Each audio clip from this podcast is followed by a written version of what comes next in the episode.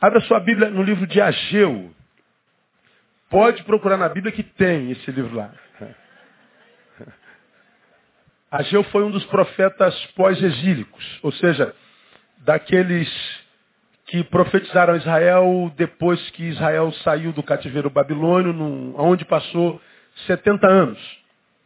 Os profetas pós-exílicos foram os que estiveram ministrando ao povo no tempo da reconstrução da, da, da, da comunidade de Israel. E Ageu foi levantado para falar ao povo em 520 a.C.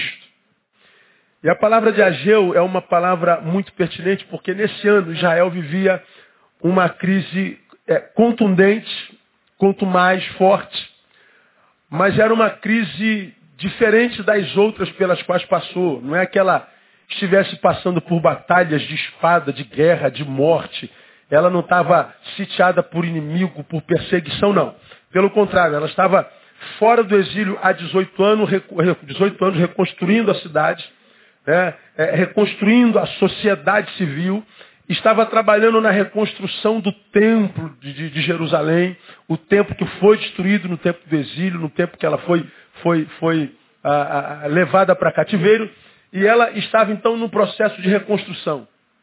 Bom, nesse processo de retorno à, à sua localização destruída, ela percebe que eh, experimentava um tempo de seca muito grande e o fruto do seu trabalho não vinha como eles imaginaram viria. Eles não estavam colhendo a proporção que plantavam e essa, essa fome que perdurava pelo pouco, pelo, pela pouca uh, colheita estava abatendo o moral da nação. Além disso, Israel, quando volta, sua terra é, é, é, tomada por outros povos, o Senhor a devolve, e ela então vai achando o seu lugar na sociedade estabelecida, e ela foi alvo da antipatia das nações que estavam no seu lugar. Ela estava em processo de reconstrução. Tomado pela seca, portanto, pela dificuldade de se reconstruir enquanto sociedade, pela antipatia das nações vizinhas, e pelo trabalho infindo, diuturno, sem o fruto sonhado, isso começou a abater o moral da sociedade, de modo que Israel começou a ter saudade de Babilônia. Ela começou a ter saudade do seu, aspas, Egito, ou seja, do seu segundo Egito. Ela começou a sentir saudade do cativeiro. No cativeiro, nós não tínhamos tudo, mas tínhamos o básico. Mas agora fora, em liberdade, nós estamos tendo dificuldade até do básico. Os dias são maus, os dias são difíceis, os dias são, são de, de dor, os dias são de frustração, e eles começam a sentir saudade do próprio cativeiro. Deus levanta Ageu. E Ageu então começa a ministrar sobre o povo a fim de levantar o seu moral, a fim de acabar com o seu abatimento. Porque é uma crise de cunho interno e porque interno nem sempre percebido por todos. Você sabe que no meio de uma coletividade, tem gente que vive no meio da. Na, na, com a cabeça na lua, cara. Está tá morrendo todo mundo e ele não está vendo. Um ou outro que percebe a angústia do povo, o espírito que rege, as adversidades, tem alguma coisa errada que não está certo, sente na alma, mas a grande massa não percebe nada. Achei é levantado a ministrar esse povo. Veja aí, capítulo 1, versículo 1. No segundo ano do rei Dario, no sexto mês, no primeiro dia do mês, veio a palavra do Senhor por intermédio do profeta Ageu, a Zorobabel, governador de Judá, filho de Sealtiel, e a Josué, o sumo sacerdote, Josadak, dizendo, assim fala o Senhor dos Exércitos, dizendo, este povo diz, não veio ainda o tempo de se edificar a casa do Senhor. Por que, que eles estão fazendo isso? Eles estão tentando reconstruir o templo, não consegue acabar. O povo perdeu a bênção da, da continuidade. Fome, escassez, moral abatido, obra gigante. O a fazer é muito maior do que a vontade de fazer. E o que, que aconteceu? O povo deixou a construção do templo, símbolo da habitação do Senhor na sociedade, pelo meio, por construir. Ageu é levantado por Deus e diz, este povo diz, não veio ainda o tempo, o tempo de se edificar a casa do Senhor. Ou seja, é, acho que não é agora, gente. Está sendo muito difícil. Muita adversidade, muita dificuldade. Nem todo mundo está chegando junto. É aquilo que a gente passa sempre, né? Começou a ficar difícil, a gente acha que não é vontade de Deus. Porque se fosse vontade de Deus, toda, toda a estrada ia ser asfaltada. Não ia ter buraco no caminho. Ia ter placa indicando todas as direções, o guarda ia estar lá esperando, trancando o trânsito para a gente passar. Porque se o Senhor está conosco, tudo dá certo. Eu não sei de onde nós tiramos isso. Mas consciente ou inconscientemente nós temos isso. Está difícil? Então não é vontade de Deus. É, nem sempre não é que não seja vontade de Deus, é que a gente não tem disposição para trabalhar. A gente não tem disposição para reconstruir o que está quebrado. A gente não tem coragem. A gente tem preguiça. A gente é covarde. Muitas vezes a gente vai parar num lugar porque foi mais fácil, mas a despeito da facilidade não era vontade de Deus para nós. Por isso, embora nós tenhamos chegado lá, aquele lugar não gera alegria permanente no nosso coração. Foi mais fácil. Parece que foi mais fácil porque o Senhor foi aliado. Mas não. Foi mais fácil porque o que Deus tinha para mim estava dando muita dificuldade, mas eu não soube discernir que a dificuldade era uma preparação de Deus para que quando eu chegasse lá, eu valorizasse aquilo de fato de verdade. E tivesse alegria perene, a despeito das lutas que eu tivesse lá. Israel estava destino da missão, e a missão era reconstruir o templo. Templo que simboliza a a, a reconstrução não só dele, mas da comunhão do povo, que foi quebrada, em função da qual eles foram parar no exílio, sitiados pelo inimigo. Ageu é levantados, veio, pois, versículo 3, a palavra do Senhor por intermédio do profeta Ageu, dizendo, acaso é tempo de habitardes nas vossas casas forradas, enquanto esta casa fica desolada? Ora, pois, assim diz o Senhor dos Exércitos, considerai os vossos caminhos. Ageu percebe o desânimo do povo, que deixou a casa de Deus e se entregou. Foi deitar na sua própria casa. Preguiça, covardia, desânimo. Acaso é tempo de vocês deitarem nas suas casas, enquanto a casa do Senhor está desolada. Aí ele dá uma palavra que é sobre o que eu quero falar com vocês nessa noite. Ele diz, considerai o vosso caminho. Considerai a vida que vocês estão levando. Vocês deixaram de viver para Deus para viverem para si. Considerai o vosso caminho. Vocês tinham uma missão e deixaram por fazer por causa de preguiça, de covardia, de egoísmo. Considerai o vosso caminho. Vocês largaram a mão do Pai. Considerai o vosso caminho. Faça uma releitura das suas atitudes vivenciais. Faça uma análise mais profunda sobre as circunstâncias que o levaram a estar onde está e viver como está vivendo. E por que, que ele diz considerai os vossos caminhos? Porque por causa do abandono do templo, que simboliza a comunhão, e a retirada para si mesmo, ele diz lá no versículo 6, Tende semeado muito e recolhido pouco. Comeis, mas não vos fartais. Bebeis, mas não vos saciais. Vestis-vos, mas ninguém se aquece. E o que recebe salário, recebe-o para o meter no saco furado. Assim diz o Senhor dos Exércitos, de novo, considerai os vossos caminhos. Olha que coisa interessante.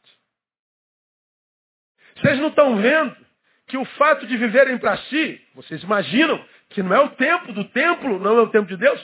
Veja a consequência da vida para si mesmo. Preguei sobre isso domingo e o DVD você deve pegar hoje.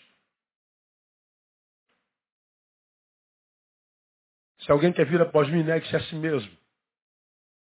Não há como vir após mim sem negar-se a si mesmo. Porque entre você e o que eu tenho para você, tem o teu desejo, tem a tua vontade, tem a tua carne. Se você não negar-se a si mesmo, você vai se submeter. Você não vai suportar quando Satanás aparecer para você, te levar ao monte alto, te mostrar o mundo e disser, tudo isso te darei se prostrado me adorares. É impossível resistir essa proposta do diabo sem que nós nos neguemos a nós mesmos, porque há em mim, em você, um eu que tem um tesão danado pelas coisas do mundo. Que tem um desejo incontrolável por tudo isso que ele pode nos dar e dá. Como eu falei no domingo de manhã, o que ele não avisa é que ainda que ele dê tudo isso, isso tudo não gera alegria em nós. A gente continua vazio. Antes nós não tínhamos, estávamos infelizes, imaginávamos que era porque não tínhamos. Agora ele nos deu tudo. Agora temos tudo e continuamos infelizes da mesma forma. Porque ele dá, mas não diz, não adianta, vai continuar infeliz, porque a plenitude do teu ser só se planifica no Deus que te criou. Israel se retirou para si. E ele está dizendo, vocês estão vendo a consequência do que está acontecendo com vocês. Vocês semeiam a beça, semeiam muito, mas não colhe, colhe pouco. Vocês comem, mas nunca se fartam. Vocês ah, ah, bebem, mas nunca se saciam. Vocês se vestem, mas não há nada que aqueça vocês. Vocês recebem salário, mas parece que botou no saco furado. Ele está dizendo assim, uma vida sem sentido. Não tem nada a ver com castigo de Deus, irmão. Não até aqui. Tem a ver como consequência daquilo que nós escolhemos para a nossa vida. Pois bem, Eliseu se levanta, estimula o povo a reconstruir o templo. O povo entende a mensagem, absorve a mensagem e a consequência foi o quê? Veja aí no capítulo 2.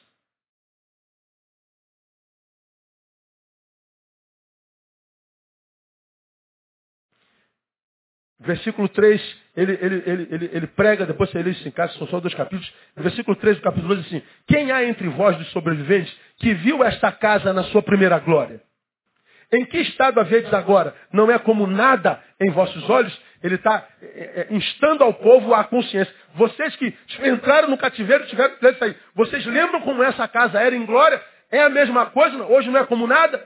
Aí ele, ele, ele, ele, chama a atenção. Ora, pois, quatro, esforça-te, Zorobabel, diz o Senhor, esforça-te, sumo sacerdote Josué, Josadaque, esforçai-vos, todo o povo da terra, diz o Senhor, e trabalhai, porque eu sou convosco, diz o Senhor dos exércitos. O povo absorve a palavra. O povo se conscientiza, se une e volta para a missão a despeito da adversidade. E foi dessa ação de Israel pela palavra de Ageu, que um dos versículos mais conhecidos da Bíblia Sagrada foi escrito que é o versículo 9.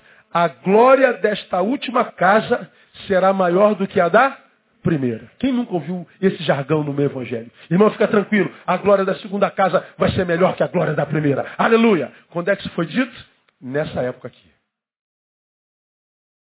O templo era glorioso, foi destruído. Mas Deus está dizendo, vocês que estão desanimados, vocês que retiraram-se para si, vocês que abandonaram a casa de Deus para viver na sua própria casa, é, permita que o Senhor redobre o seu ânimo e voltem a ser o que vocês eram, construtores, adoradores, restauradores. O Senhor será convosco. E quando eles atenderam a palavra, ele diz, a glória da segunda casa será maior do que a primeira, em nome de Jesus. O povo considerou o seu caminho. E a glória da segunda casa foi maior do que a primeira. A palavra que me chamou a atenção nessa semana foi considerai os vossos caminhos. Porque o interessante, irmãos, é que mesmo sendo Deus o mesmo, a realidade do povo não era. Quando o povo tira do cativeiro, ele diz que restauraria a sorte do povo. O povo está em liberdade, Deus continua sendo o mesmo. Ele é imutável, mesmo ontem, hoje, eternamente. O povo saiu do cativeiro, mas a miséria do cativeiro permaneceu com eles. O que Deus era não mudou a qualidade de vida do povo. Bom, Deus levanta Ageu para falar ao povo. O povo ouve e a sorte do povo é mudada. Deus continua o mesmo. Veja, Deus não muda, mas a qualidade de vida dos seus filhos, ah, essa muda o tempo inteiro. Muda por quê? Porque Deus mudou, pastor. Não, porque eu mudei, porque nós mudamos. Ninguém que está bem está bem porque Deus é bom, e ninguém que está mal está mal porque Deus é bom. Nós estamos como estamos em função daquilo no que nos tornamos. Eu lembro que eu exemplifiquei isso aqui bem, bem claramente alguns meses atrás, há, há, quase seis meses atrás sofri um acidente de moto, e naquela época eu estava malhando. Então, quem malha sabe, você vai fazer bíceps ali na polia, é, eu pegava ali na, naquelas polias 60, 70 quilos. Tinha vezes que quando tomava o, o suplemento exato, pegava todas aquelas é, paradinhas lá. Bombadão, mano. Negócio pesado, 60, 70 quilos. Sofri o um acidente. Perdi meu braço, perdi músculo, fiquei cinco meses sem malhar. Voltei agora, há bem pouco tempo atrás, é, fui pegar polia, não aguento levantar 10 quilos. Sinto dores. Aí você fala assim, Deus tirou a sua força. Não, foi eu que mudei. Porque há seis meses atrás eu era o Neil que malhava. Pegava 70 quilos. Hoje eu sou o Neil que não malho mais. Eu sou outro Neil. Quando eu era Neil que malhava, eu tinha condições de uma coisa. Quando eu me tornei o Neil que não malha, eu me tornei um outro Neil que não tem mais a mesma condição do que aquele Neil que malhava. Você está entendendo o que eu estou falando, meu não? O que, que Deus tem a ver com isso? Nada. Nada. Quando você é um aluno que cai dentro do livro, vai fazer a prova, tira 10. Mas na prova seguinte, porque você tirou 10 e imaginou que era isso tudo, não estudou. Na outra, tira 2. Meu Deus, como é que pode? É porque quando você estuda, você é um. Mas porque você não estuda, você é outro. Não tem a ver com, com Deus é bom, Deus é mal. Deus é. Nós seremos a proporção da nossa relação com esse Deus que é. Ageu é levantado para dizer, depende mais de vocês do que de Deus. Porque para vocês serem o que vocês quiserem ser, embora vocês tenham liberdade para isso, vocês não precisam de Deus. Vocês só precisam de Deus para ser aqueles que vocês são no coração dele. Porque para ser o que Deus quer que nós sejamos no mundo que jaz no maligno, é lutar contra a nossa vontade de ser conforme o mundo que jaz no maligno o tempo inteiro. É exemplificar, por exemplo, no mundo que jaz no maligno, o sujeito valentão, marrentão, ele é mais glorificado do que o cara que perdoa, do que o cara que é bonzinho. Por quê? Porque esse cara é marrento, esse cara é violento, ele quebra todo mundo. Aí ele é respeitado por causa da violência dele, como eu já preguei aqui. Ora, pegar um revólver e dar um tiro na testa de uma pessoa é mole, gente. É só você ficar completamente irado com ele. É só você descobrir que ele estuprou a sua filha. Você vai ser tomado por uma ira tão grande que se naquele momento botarem um revólver na tua mão, você dá um tiro na testa dele. Como? Fácil. É só se entregar à ira. Não precisa fazer força nenhuma. É só se deixar levar. Deixa a vida te levar. Vida, vida leva tu. Deixa a vida te levar. É só isso. Basta ser um sujeito desequilibrado, frouxo, que não tem coragem nem força para lutar contra a sua própria ira, se entregar a ela covardemente que você dá um tiro na cabeça de alguém. Eu quero ver pegar o estuprador do seu filho e dizer, eu te perdoo.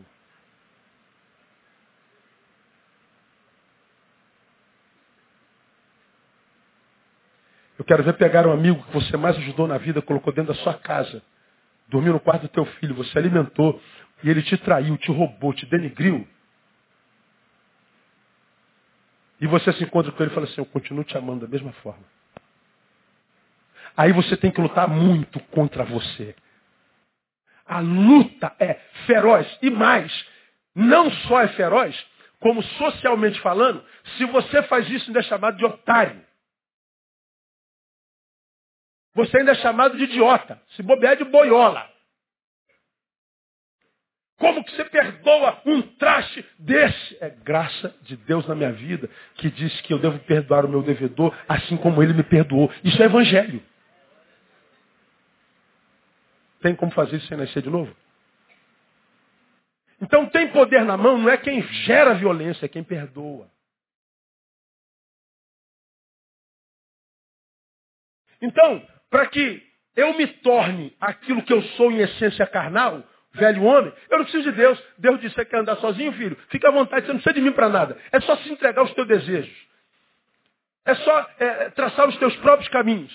Para mim, esse é o pior castigo pelo qual um homem passa, da parte de Deus, porque Deus não castiga ninguém. Deus só nos permite viver segundo a nossa vontade, se essa é a nossa vontade. Agora, quando esse mesmo alguém diz assim, Deus, eu não quero ser senhor de mim mesmo.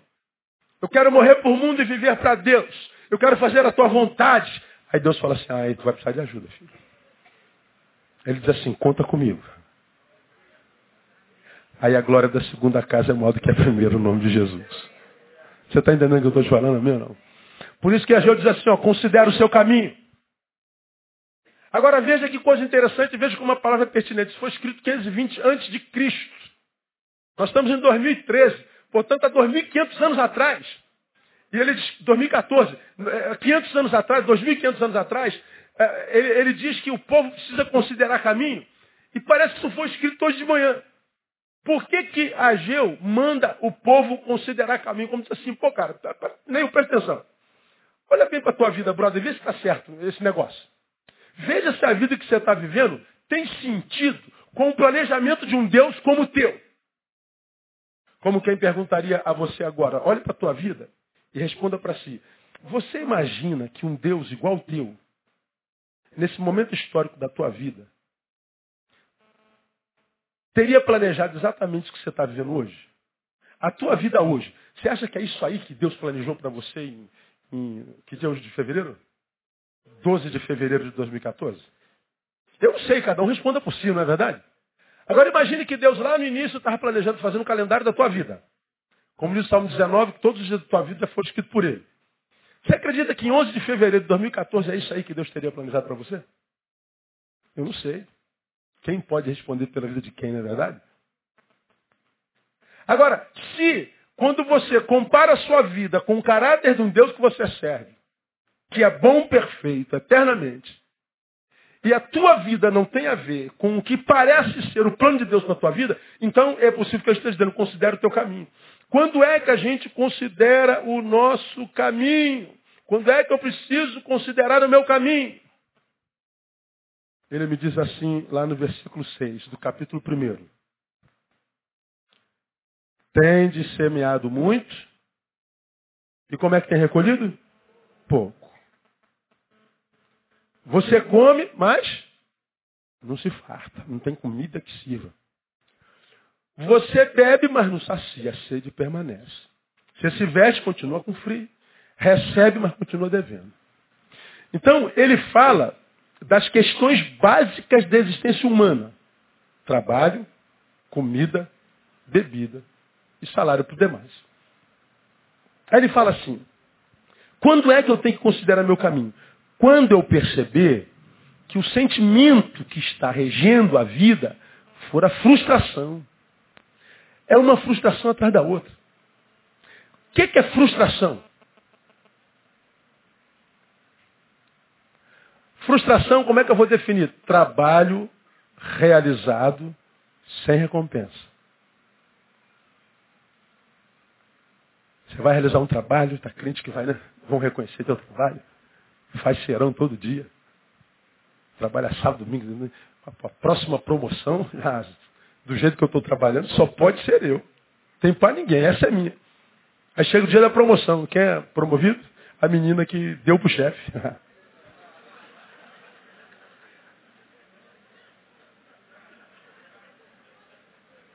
Eu estou falando para Marciano, não? Não. Aí você fica frustrado. Mas essa menina, ela trabalha três dias na semana. Trabalho não recompensado. Aí na semana que vem o chefe fala assim, João, dá para você fazer serão de novo? O que, que tu diz para ele? tu não faz mais, cara. A frustração impede da gente continuar trabalhando. Porque todo que trabalha, trabalha em função de uma recompensa. Quando eu sei que eu não vou ter recompensa, paro de trabalhar. A frustração me deforma. Rouba minha vontade de trabalhar, minha esperança de trabalhar. Rouba minha alegria de trabalhar, ou seja, de ser, de viver. Do que que Ageu está falando? Você semeia, mas não colhe. Veja, não está faltando semente. Você come, mas não se sacia. Está faltando comida? Não. Você continua com sede porque está faltando água, não tem, tem água. Ou seja, não há nada que gere alegria no ser. Não há nada que me faça me sentir completo.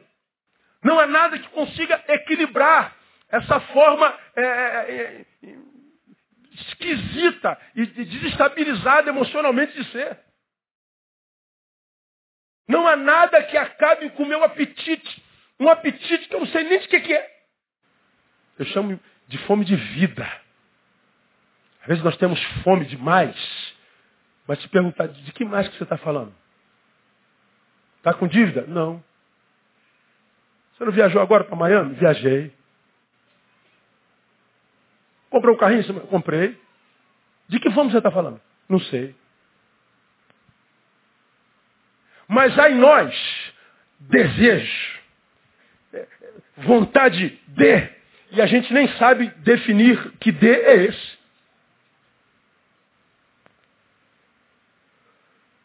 Frustração. Percebam que se colhe pouco, mas se colhe. Estão comendo, bebendo, vestindo, mas não se saciam nunca. Trata-se de uma insatisfação crônica. Nada supre. Tem a ver com aquela, com, aquela, com aquela gente que Jesus falou de Mateus capítulo 11, né? Jesus diz assim, pô cara, eu, eu, eu vim cantando e celebrando, cantei é, para vocês e vocês não dançaram. Aí eu toquei lamento, vocês não choraram. Bom, vocês não querem dançar, então estão querendo chorar. Quanto uma música triste aí, cara. Não choraram. Aí eu vim comendo e bebendo, vocês me chamaram de, de, de, de comelão.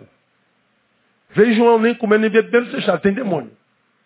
Pô, peraí, dançar vocês não dançam, chorar vocês não choram. Se a gente come, é glutão. Se a gente não come, tem demônio. Pô, qual é? Do que, que Jesus está falando? Jesus está falando de um tempo em que as pessoas se tornaram azedas crônicas. Não há nada que apetece. Não há nada que faça acordar com júbilo, com um sorriso nos lábios. A vida é como que um castigo. Tem que viver. Como é que está, irmão? É, indo, né, pastor? E agora, irmão, dez anos depois, continuo indo. Né? Tudo bem agora? Não, estou quase parando. E agora? Parei, pastor, parei. Aí a gente ouve o tempo inteiro, pastor, estou com vontade de desistir.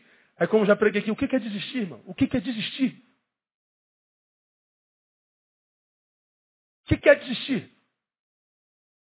Para você que é crente, desistir deixar de vir à igreja. Ah, melhor, o, seu, o seu bundão. Responda para você. Tu já viu alguém abandonar a igreja do Senhor e melhorar de vida? Todos eles vendem mais que melhorou, não é verdade? Estou bem, agora eu estou livre, agora ah, todas as festas, né? Mais forte, ó, que alegria. Agora vai ver por dentro. Chega lá pertinho, olha no fundo do olho, olha no fundo do olho dele. Leia a alma, transcenda essa imagem mentirosa, exibicionista de ser. Transcenda a estética, veja a ética dele, veja Agora, se eu abandonei, você acha que eu vou ficar por baixo do juízo dos meus irmãos? Nada, eu vou mostrar para vocês que eu estou feliz a beça.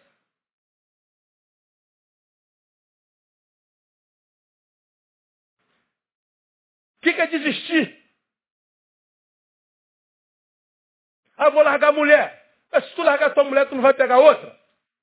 E tu acha que uma é diferente da outra? Ah, vou largar meu marido e vou pegar outro. Tu acha que um homem é diferente do outro? Ah, vou largar essa igreja, vou para aquela. Tu acha que aquela não tem problema? Se não tinha, acabou de chegar.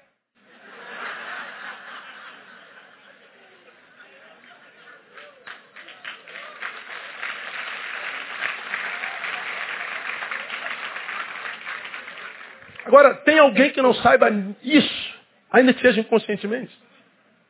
O que é desistir, cara? Não existe desistir. Ah, eu vou largar trabalho, vou largar tudo. Sim, e vai fazer o quê? Ah, vou para minha casa forrada. Aí não sabe que na tua luta, tu ainda tinha Deus tentando te ajudar. Ah, mas eu não cheguei lá. Pois é, filho, você estava a caminho. Agora nem a caminho você está mais. Antes você podia dizer, sou trabalhador, agora nem trabalhador você é mais. Antes você podia dizer que estava produzindo para a vida ou para alguém, agora você não produz para mais ninguém. Você desistiu. Desistir quase sempre é entregar-se a si mesmo. E quando eu me retiro para mim, o meu mundo se torna do tamanho do meu umbigo. Então, o único acesso que eu tenho com as minhas dores é as minhas dores.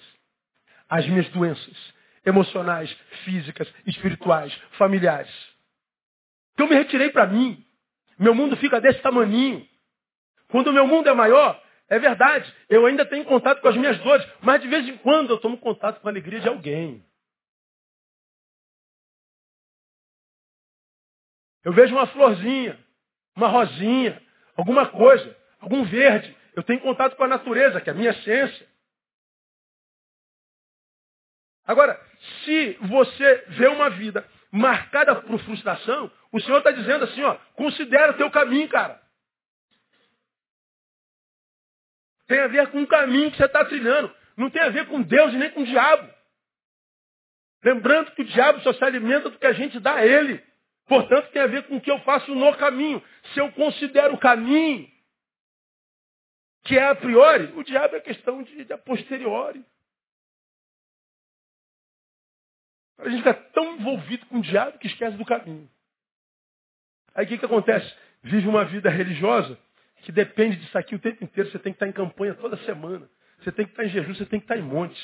Você fica dependente da instituição. Você fica dependente do pastor. Você serve um Deus templocêntrico, dominical. Fica viciado em ajuntamentos, em campanhas, dependente de profetas. Você nem conhece, nem sabe o que é. Quando o teu Deus, irmão, não está preso em templo, Deus não habita em templos feitos por mão dos homens. Ele pode estar em qualquer caminho que você trilhar, se o caminho for o caminho que ele planejou para você, de modo que a comunhão, a igreja, a reunião, não vai ser por dependência, mas por prazer e para celebrarmos a Deus junto em comunhão. Considera teu caminho. Quando perceber que o sentimento que está regendo a tua vida for a frustração. Eu não estou falando, irmão, que quem não serve ao Senhor não passa por frustração, passa. Mas não é a frustração que rege a minha vida. Claro que eu vou me decepcionar. Quem se relaciona sente dor. Mas a dor não vai ser senhora da minha vida. Eu não estou falando que eu não vou ter problemas. O problema não vai ser o asfalto do meu caminho. Eu vou ver no equilíbrio. Agora, quando a gente se retira para a gente, o que sobra é só frustração, cara. Não há nada que, que apeteça. É, é uma coisa horrível. A vida é insuportável. Quando é que eu tenho que considerar meu caminho? Quando o reino de Deus estiver em segundo lugar na tua vida. No versículo 9, veja lá, do capítulo 1. Esperastes o muito, mas eis que veio a ser pouco. E esse pouco, quando trouxeste para casa, olha o Senhor dizendo, eu o dissipei como um assopro. Por que causa, diz o Senhor dos Exércitos? Por causa da minha casa, que está em ruínas, enquanto correis cada um de vós a sua própria casa. Deus está dizendo assim, vocês fizeram do meu reino, segundo lugar na vida de vocês. Vem Jesus lá em Mateus fala assim, mas buscai o, o quê? O reino de Deus em primeiro lugar. Se você não busca o reino em primeiro, o reino não está em lugar nenhum, irmão. Você já ouviu alguém falar em algum lugar, não longe daqui, que Deus não aceita nada que seja menos do que tudo. Para gravar após mim, Deus não aceita nada que seja menos do que tudo. Resumo, ou tudo, ou a gente dá tudo para Deus, ou Deus não tem nada, não quer nada da gente. Não tem aquilo que a gente ouvia quando era pequeno, um pé no mundo e um pé em Deus. Um pé no mundo, um pé na igreja. Não, você está com um pé no mundo, um pé na igreja, você está totalmente no mundo. Você até gosta das coisas de Deus, mas são as coisas do mundo que te arrastam. Você tem algumas alegrias rompantes espirituais, é verdade. Mas são as coisas da carne que te dominam, você não suporta. Pois é, falta regeneração, como eu preguei domingo à noite. Você abraçou o Evangelho por adesão. Você aderiu ao Evangelho, você não foi regenerado pelo Evangelho. Você se adequou à liturgia dos discípulos. Você se adequou à comunidade dos discípulos, mas você não nasceu de novo. O Senhor está dizendo, considerai o vosso caminho. Quando você percebe claramente, isso não tem nada a ver com o que pensam de nós, mas com o que a gente sabe de nós, quando o reino de Deus estiver em segundo lugar. Tal feito é preocupante por duas razões. Primeiro, desconfigura a nossa relação com Deus. Como que desconfigura a nossa relação com Deus? Esse versículo diz, ah, esperaste muito, veio pouco. O pouco, quando trouxe para casa, diz o Senhor, eu dissipei. Deus, que é o Deus que lá atrás disse assim, ah, voltem a ser o que vocês eram, que eu sou convosco e eu te ajudarei, porque você não quer ser com, com, com, o que você é, Deus não pode te ajudar a ser o que você não é. Então ele está dizendo, se eu puder te atrapalhar a ser o que você não é, eu vou te atrapalhar. Ele não faz isso por castigo, ele faz isso por amor. Imagine, nós estamos no Éden e ele põe lá uma árvore do conhecimento bem e mal e a árvore da vida eterna. Toda vez pergunto por que, que Deus botou essa medida coisa. Se Deus diz, você é livre, Neil, mas não me dá a oportunidade de transgredir, então não sou livre. Eu sou só livre para fazer o que o Senhor quer. Quem é livre para fazer o que o Senhor quer não é livre. Ele põe algo que diz assim, ó, você é livre para transgredir. E tem a oportunidade de. Porque a verdadeira liberdade só é liberdade se o dito liberto tem poder para dizer não ou sim. Porque se eu me imagino livre, mas só posso dizer sim, eu sou um escravo em crise existencial. Que nem sei que escravo sou. Então o homem, o que, que faz com a liberdade? Escolhe a transgressão. Come a árvore do conhecimento do bem e do mal. O pecado entra na vida do homem e da humanidade. Imagina se o homem come a árvore da vida eterna.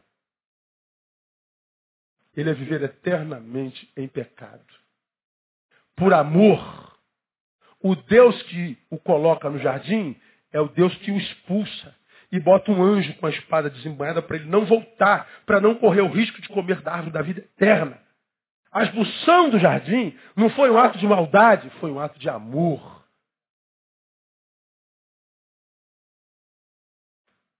Então, quando eu não sou aquilo para o que eu nasci, eu não posso esperar que Deus abençoe algo que eu não sou, porque a bênção dele seria uma maldição. De modo que quando eu tenho a sensação de que Deus é inimigo, eu tenho que considerar o meu caminho. Eu tenho que parar de meninice e ver por quê, Deus. O pobrezinho coitado, Deus, Deus. Oh, Deus. Como se tu estás enganado, Deus. Não está, irmão. Se você está com relação ruim com Deus, o problema não está no noivo. É a noiva. Você pode ter certeza. Amplia a tua visão. Então configura a relação de Deus. De amigo que ajunta, ele passa a ser o destruidor, o inimigo que dissipa.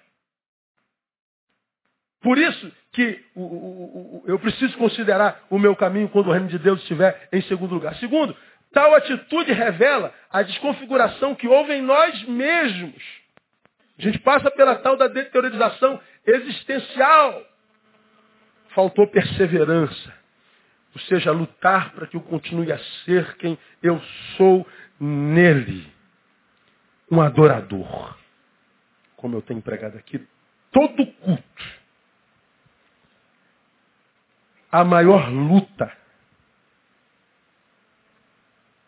do ser humano que conheceu o Evangelho e passou pelo novo nascimento, a maior luta dele é a luta de tentar continuar a ser o que é em Jesus. Falamos do menino, do rojão, no gotinho de sabedoria. Mostraram o garoto hoje a Polícia Civil como quem prendeu Osama Bin Laden. Descobriram que ele não estava morto e pegaram ele no Rio de Janeiro, na praia de Ipanema. Aí aquele aparato policial, 200 carros de polícia do Galeão para a cidade da, da, polícia, como se estivesse prendendo o maior de todos os assassinos, o maior de todos os bandidos. secretário de governo de polícia, o, o de, delegado e a mídia do, do, do, Brasil inteiro, como que, caramba, que feito maravilhoso. Prendeu um garoto. Que cometeu um assassinato, mas não é um assassino. Ele não é um assassino, ele é um idiota. Que não entende que a subjetividade na massa se dissipa.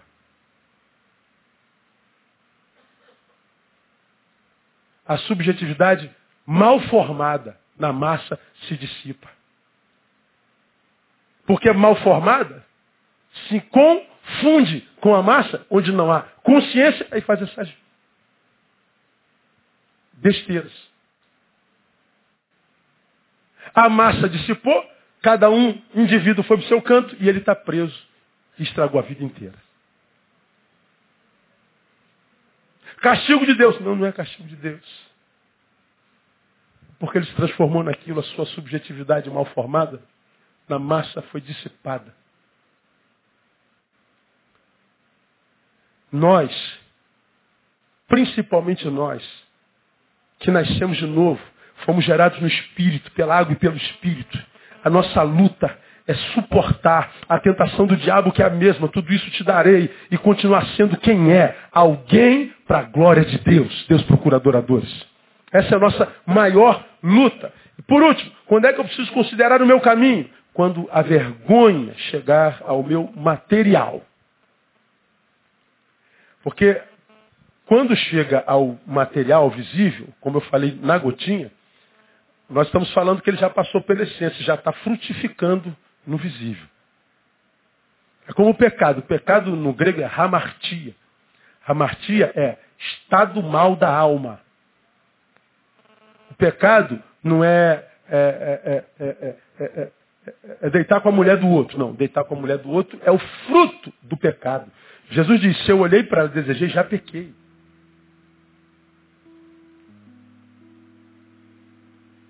Quando eu deito, eu frutifiquei no pecado, mas o pecado é na alma. Quando a Bíblia diz não matarás, eu não mato. Quando eu tiro a vida física, não. Eu mato quando eu não perdoo. Eu assassinei dentro de mim.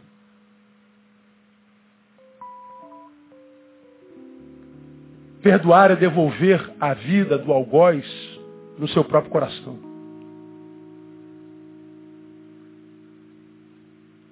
Então eu não mato quando eu tiro na cabeça, mas quando eu mato dentro de mim. Por quê? Porque o pecado estabelece na alma. O que eu faço de mal é fruto. Então, quando eu percebo que a vergonha chegou no material, seja, como, quando a minha semeadura não tem nada a ver com o que eu sou em essência. E isso começa quando eu semeio e não colho. Ele diz tudo que o homem semeia colherá. Então eu colhi, eu semeei e não colhi, tem alguma coisa errada. Então eu me frustro, eu desanimo, eu me revolto, eu me deformo e começo a semear outra coisa. Isso começa então a frutificar enquanto mal aos outros e a mim. Então quando se torna público é porque dentro já foi corrompido há muito tempo. Você sabe que tem muita gente, eu acho que é a maioria, que se corrompe dentro, mas continua travestido de santo no meio dos santos. E que ninguém nunca saberá. Todavia, o Todo-Poderoso sabe de tudo desde, desde sempre. Porque os olhos do Senhor estão em todo lugar. Mas alguns se corromperam dentro e já está saindo e aparente, se tornando aparente do lado de fora. No início, quando a gente começa a frutificar na carne, porque somos do Espírito, a gente sente um pouquinho de vergonha. Mas tudo que é repetido se torna hábito. Quando se torna hábito, a gente perde inclusive a vergonha. E quase sempre, talvez sempre, a única forma de salvar um santo que se corrompeu é a dor. Como Zacarias diz, aquele que não vem por amor, vem pela dor. Ele não está falando qualquer um, não. Tem alguns que não vão vir nunca. Porque os que vêm é o que ele quer trazer. Ninguém pode vir a mim se o Pai que me enviou não o trouxer. Agora, quando um, um, um, um filho de Israel, quando um filho de Deus está vivendo o problema de Israel no tempo de Ageu, desânimo, desistindo de continuar a ser quem é por causa da dificuldade, acreditando que a dificuldade é a ausência de aliança com Deus, e aí a gente se retira para nós, não pensa que Deus vai ajudar você a ser isso que não tem nada a ver com Ele. Não tem lógica, gente, não tem a ver com fé, não tem nexo. Seu filho está se desviando e seu filho é, diz para você, pai, eu estou afim de fumar maconha. Aí você vai falar assim, pô, não criei filho para ser maconheiro. Duvido que você vai ajudar, então, filho, deixa que eu compre a maconha para você. Vou te dar uma força aí. Tu não vai fazer isso. Ah, pai, não quero trabalhar mais não, vou ser ladrão. Não, então peraí, deixa eu te botar na escola de ladrão primeiro. Sou um ladrão bom para não ser preso. Não. Agora nós nos afastamos e sabemos que estamos afastados. Ninguém precisa falar para nós. A gente vive em impiedade, em impiedade a Bíblia diz não há paz para os ímpios. Ninguém consegue ser feliz sendo o que não é, sem ser o projeto de Deus para si. Não há como. E o pior, a gente se deforma tanto, se torna tão, tão, tão envolvido com a impiedade, que a gente acha ruim que Deus não nos abençoa. E Deus está falando, filho, não tem nada a ver comigo. Só depende de você. João diz que desde então é anunciado o reino de Deus. E todo homem emprega força para entrar nele. A força não é a força para ser salvo. A força é para lutar contra si mesmo. Porque há um eu em nós que não quer saber de reino de Deus de jeito nenhum. Porque reino de Deus é renúncia. Eu quero Dionísio, pô. Quero o Deus do prazer. Quero o Deus do pecado. Quero o Deus do sabor. Mesmo que o sabor seja só por uma noite, amanhã acorde com a ressaca e perco o dia inteirinho. A noite faz você perder dois, três dias por causa da ressaca, da briga, do olho roxo que precisa ser curado. E pior, os amigos da impiedade aplaudem. E você que recebeu de Deus a graça de ver, muito mais do que a carne, te deu a graça de discernir os espíritos. Você continua nesse caminho. E o Senhor nos adverte nessa noite, aqui termino. Considerai vosso caminho. Eu sei que se Deus colocou essa palavra na minha boca, trouxe alguém que precisava ouvir esse negócio no nome de Jesus. Se é contigo que Deus está falando, meu irmão, considere o seu caminho e volta. Volta para casa. Volta para a comunhão com o Pai. Volta quem, a ser quem você é no coração dele. Dependente de quem more nessa casa dele que eu não, eu não consigo entender essa incapacidade de alguns não entenderem o fato da igreja ter gente que não presta. Porque Jesus disse que trigo e joio cresceriam juntos. Entre os doze ele chamou Judas. E você acha que Jesus não sabia que era Judas? Claro que sabia. Mas por que, que chamou, pastor? Para que eu e você percebêssemos que mesmo a igreja por menor que seja, mesmo que tenha 12 membros, e ele seja o pastor carnal, é imperfeito. Quando tu vem para uma igreja igual a nossa, 3 mil membros, para a tua igreja que tem 500 membros, 100 membros, 20 membros, tu quer ter uma igreja perfeita. Por quê? Tu está afastado e diz, é por causa dos Judas. Pô, mas tem Pedro e João na igreja também, pô. Tem Tiago.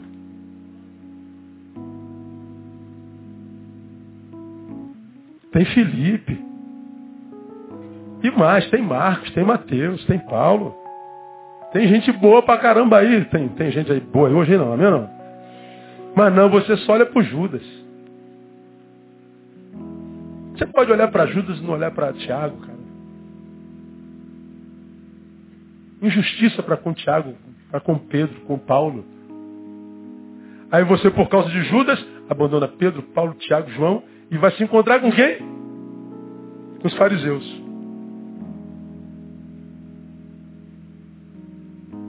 sentar à roda dos escarnecedores.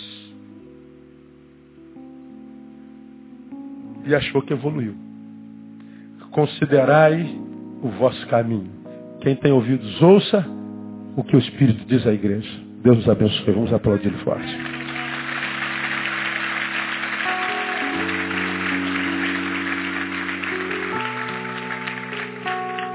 Ficarem pé, irmãos, vamos orar ao Senhor. Os DVDs estão aqui, se você quiser pegar, pegue aqui com a minha esposa. Tem tanto dia 31. Eu acho que você precisava ouvir CD. O mal que habita em nós. É esse que eu preciso tomar cuidado, você também. E o eu negado e a vitória contra o tudo isso te darei. Tudo isso é cada vez maior, né? O mundo é assim. No ano 2000, ah, no ano 2000, né? no início da nossa era, o diabo disse para Jesus, tudo isso darei. Jesus estava vendo só um monte de verde e uma cidade pequena de Jerusalém. Agora mostra o Rio de Janeiro, tu imagina, tudo isso te darei. Como resistiu o Rio de Janeiro, irmão? Uma cidade linda, mas que diante da qual Sodoma e Gomorra era a cidade dos crentes. Como resistir? Só se se negasse mesmo. Meu irmão, servo do Senhor, se você não se negar, tu não tem como resistir ao tudo isso te darei. Vamos orar. Ó Deus, nós recebemos aqui, estamos a tua palavra com reverência nessa noite. E nós não queremos brincar com o que ouvimos, Deus. Te louvamos por ela, pelo poder de Jesus. Obrigado, Deus, obrigado. Ajuda-nos a não recebê-la como sino que retine, só barulho. Mas ajuda-nos, ó Deus, a recebê-la no coração e que no coração ela como semente germine, cresça e frutifique a 30, 60 e 100 por um. Que ela seja fruto que nos alimenta todo dia que ela seja luz para o nosso caminho e lâmpada para os nossos pés. E ó Deus, se tu trouxestes e tu trouxestes, sabemos, filhos que precisam considerar o caminho, que eles saiam daqui já caminhando num novo caminho. Que eles saiam daqui para se olhar no espelho e dizer, toma vergonha na cara. E volta a ser aquilo para o que você nasceu, o Filho de Deus que o adora, porque ele procura adoradores Tenha coragem de pagar o preço. Mas seja cidadão no reino. Dá essa coragem a quem precisa dessa coragem nessa noite. E que essa noite, portanto, seja uma noite de milagre, o milagre da restauração, o milagre da redenção, o milagre da salvação, o milagre, ó Deus, da regeneração. Muito obrigado por essa noite. Dá-nos um restante de semana abençoado na tua presença. E que todos, todos, todos que daqui saírem em paz cheguem nas suas casas Anulamos o poder do homem mau, de Satanás. Que todo dardo inflamado caia por terra no nome de Jesus. Que todos cheguem sãos e salvos na sua própria casa. Porque nós oramos e abençoamos para que assim seja no nome de Jesus o nosso Senhor. Amém. E glória a Deus. Vamos aplaudi-lo. Deus abençoe. Até domingo eu estou aqui e aguardo você. Não se sem dar um abraço no teu irmão.